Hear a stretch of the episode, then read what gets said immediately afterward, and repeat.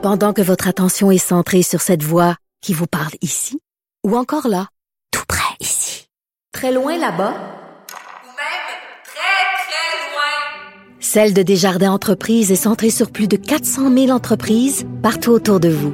Depuis plus de 120 ans, nos équipes dédiées accompagnent les entrepreneurs d'ici à chaque étape pour qu'ils puissent rester centrés sur ce qui compte, la croissance de leur entreprise.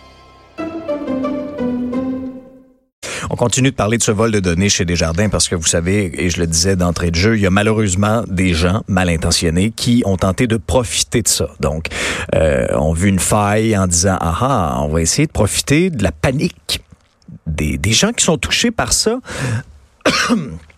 Excusez-moi, pour essayer de, de leur soutirer de l'argent, de leur soutirer davantage d'informations. Et c'est ce qui, malheureusement, est arrivé à ce couple. Euh, une histoire à lire dans le journal euh, ce matin.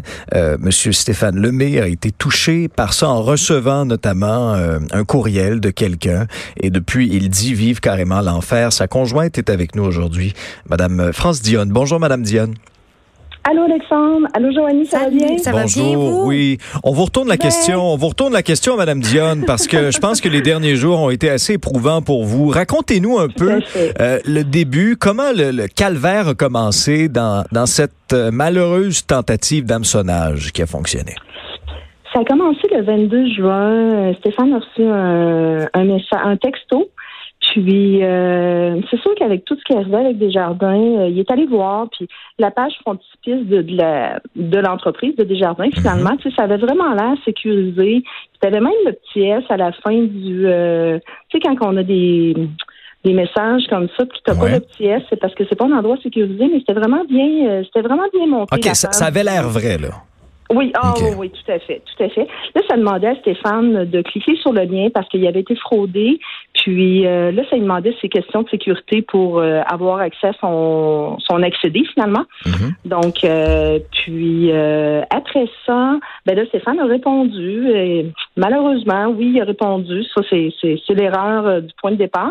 Mais dans la Mais par la panique, dans la panique de la situation, à un moment donné, on, on- on a peut-être tendance à oublier qu'on ne communiquera pas avec nous de cette façon-là, hein, que ce sera par écrit, que ce sera par la poste ou quoi que ce soit. C'est c'est important de le rappeler aujourd'hui, puis on vous juge pas, là, parce que, je veux dire, euh, ça- c'est des choses qui arrivent dans la panique, dans, dans l'énervement, là, des choses. OK. C'est ça.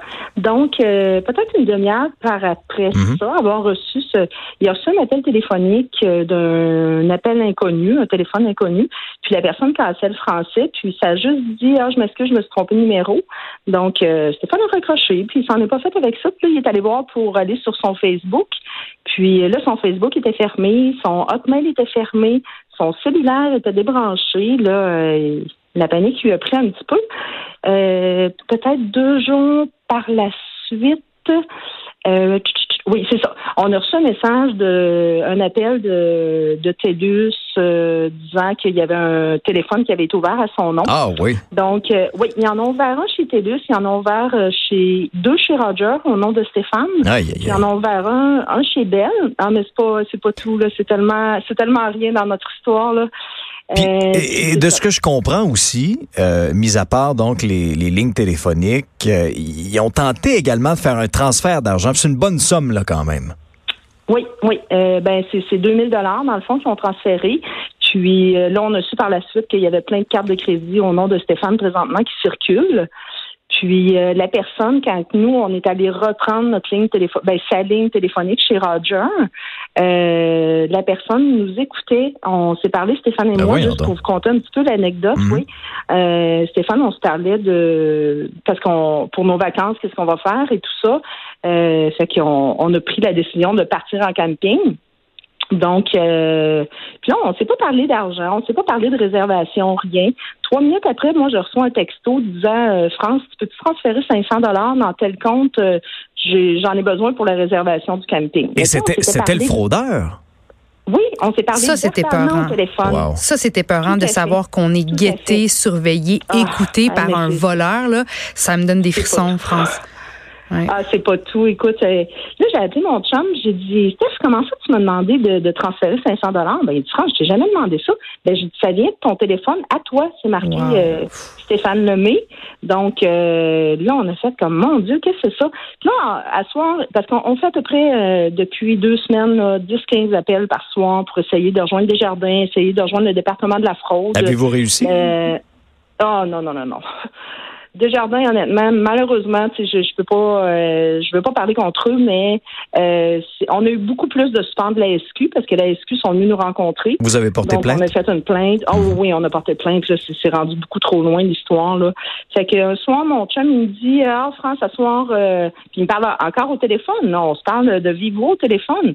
Fait que Stéphane, il me dit À soir, on, on met ça en off, on fait pas aucun appel, on prend un spa, on prend un petit verre de vin, de vin dans le spa, puis euh, on relaxe. Bon, mais je dis parfait, tu sais, puis on essaie de garder le moral quand même. Fait que je reçois un autre texto disant euh, Ma chérie, on va prendre une petite flûte de champagne dans le bain tourbillon. Wow. Pourquoi tu me parles de ça? On vient d'en parler, ça fait à peu près euh, deux minutes, on vient d'en s'en parler verbalement au téléphone. Là, j'ai dit pourquoi? Puis, tu sais, une flûte de champagne, on. Non, là, je comprenais pas. Fait que là, je rappelle Stéphane. Je dis, c'est quoi l'histoire de la flûte de champagne dans le spa? Mhm. Dit, de quoi tu parles? France? aïe, aïe, mais là, vous devez paranoïer. À un moment donné, c- ça a quoi comme conséquence humaine là, sur vous? Ben, écoute, on, on est super solide quand même comme couple. C'est sûr que, tu sais, euh, les nuits sont un petit peu plus courtes, puis on se demande tout le temps qu'est-ce qui va se passer. Même là, Stéphane, on a commencé à changer ses adresses euh, postaux parce que là, on veut pas que qu'il se passe autre chose par rapport à toutes les demandes.